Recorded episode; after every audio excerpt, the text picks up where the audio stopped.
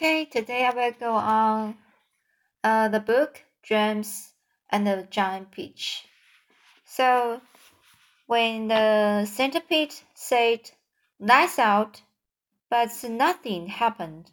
So, uh, he said again, Turn down the light.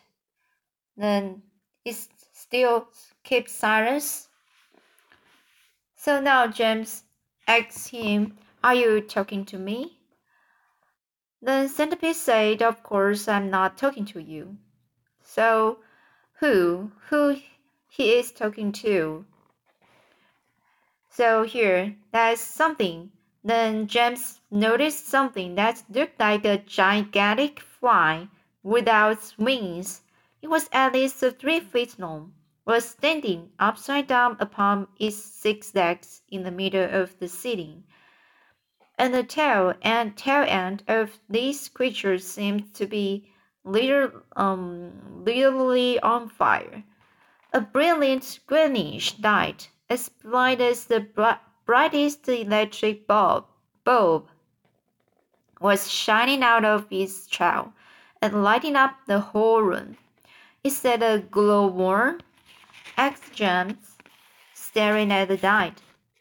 It doesn't look like a worm of any sort of any sort to me. Of course it's a glowworm, the centipede answered. At least, that's what she calls herself. Although actually you are quite right. She isn't really a worm. Worm at all. Glowworms are never worms. They are simply lady fireflies without wings. Wake up, you lazy beast. But the glowworm didn't stir. So the centipede reached out to of his hammock and picked up one of his boots from the floor. Put out late wicked light, he shouted, hurling the boot up at the ceiling. The glowworm slowly opens one eye and then starts and stares at the centipede there is no need to be rude, she said coldly, all in good time. Come on, come on, come on, shouted Centipede, or I will put it out for you. Oh, hello, James, the glowworm said, looking down and giving James a little wave and a smile. I didn't see you coming. Welcome, my dear boy, welcome, and good night. Then click. and An outwing light. James Henry Trotter lay there in the darkness with his eyes wide open. Listening to the strange sleeping, noises that the creatures were making all around him, and wondering what on earth was going to happen to him in the morning. Already he was beginning to like his new friends very much. They were not nearly as terrible as they looked. In fact, they weren't really terrible at all. They seemed extremely kind and helpful in spite of all the shouting and the arguing that went on between them. Good night, old green grasshopper, he whispered. Good night, Ladybug. Good night, Miss Spider. But before he could go through them all, he would he had fallen fast asleep. We are off! Someone was shouting. We are off at last. James woke up with a jump and looked out about him. The creatures were all out of their hammocks and moving excitedly around the room. Suddenly, the floor gave a great heave, as though an earthquake were taking place. Here we go, shouted the old green grasshopper, hopping up and down with excitement. On tight. What's happening? Cried James, leaping out of his hammock. What's going on? The ladybug, who was obviously a kind and gentle creature, came over and stood beside him. In case you don't know it, she said, we are about to depart forever from the top of this ghastly hill that we were, we were all been living on for so long. We are about to roll away inside this great big beautiful peach to a land of, uh, of, uh, uh, of, uh, to a land of, of, of what? asked James. Never you mind, said the ladybug, but nothing could be worse than this desolate, desolate hilltop and those two uh, repulsive aunts of yours. Here, here, they all shouted. Here, here. You may not have noticed it, the ladybug went on, but the whole garden, even before it reaches the steep edge of the hill, happens to be on a steep slope, and therefore the only thing that has been stopping this peach from rolling away right from the beginning is the thick stem attaching it to the tree. Break the stem, and off we go. Watch it, cried Miss Spider, as the balloon gave another violent lurch. Here we go. Not quite, not quite. At this moment, continues the ladybug, our centipede who was a pair of jaws, as sharp as razors, is out there on top of the peach nibbling away at that stem. In fact, he must be nearly through it, as you can tell from the way we are lurching about. Would you like me to take you under my wing so that you won't fail you won't fall over, when we start rolling? That's very kind of you, said James but I think I will be all right. Just then the centipede st stuck his grinning face through a hole in the ceiling and shouted, I've done it! We are off! We are off! The other cried, We are off!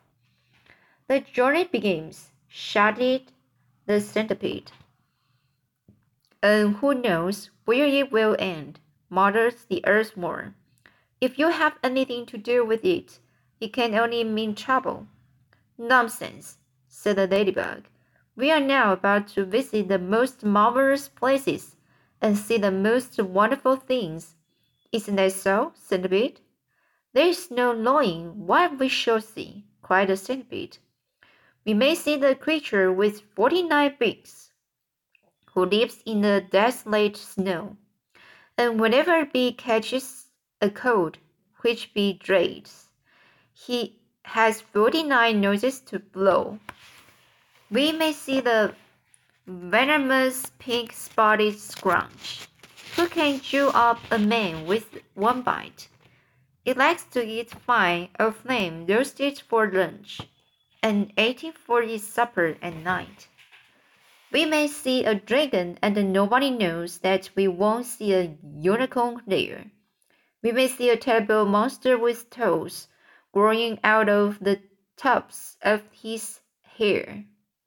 We may see the sweet little beady bright hen, so playful, so kind, and well bred, and such beautiful eggs. You just boil them, and then they explode and they blow off your head.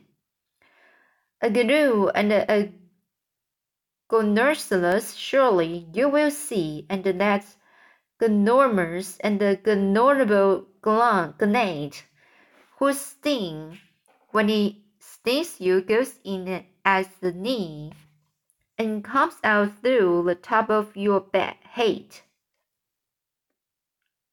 We may even get lost and be frozen by frost.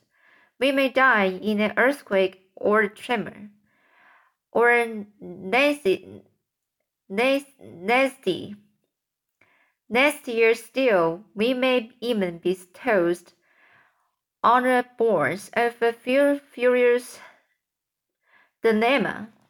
But what cares? Who cares? Let us go from this horrible hill. Let us roll, let us bowl, let us plunge. Let's go rolling and boiling and spinning until we are away from old spider and sponge. One second later, slowly, insidiously, or oh, most gently, the great peach started to lean forward and steal into motion.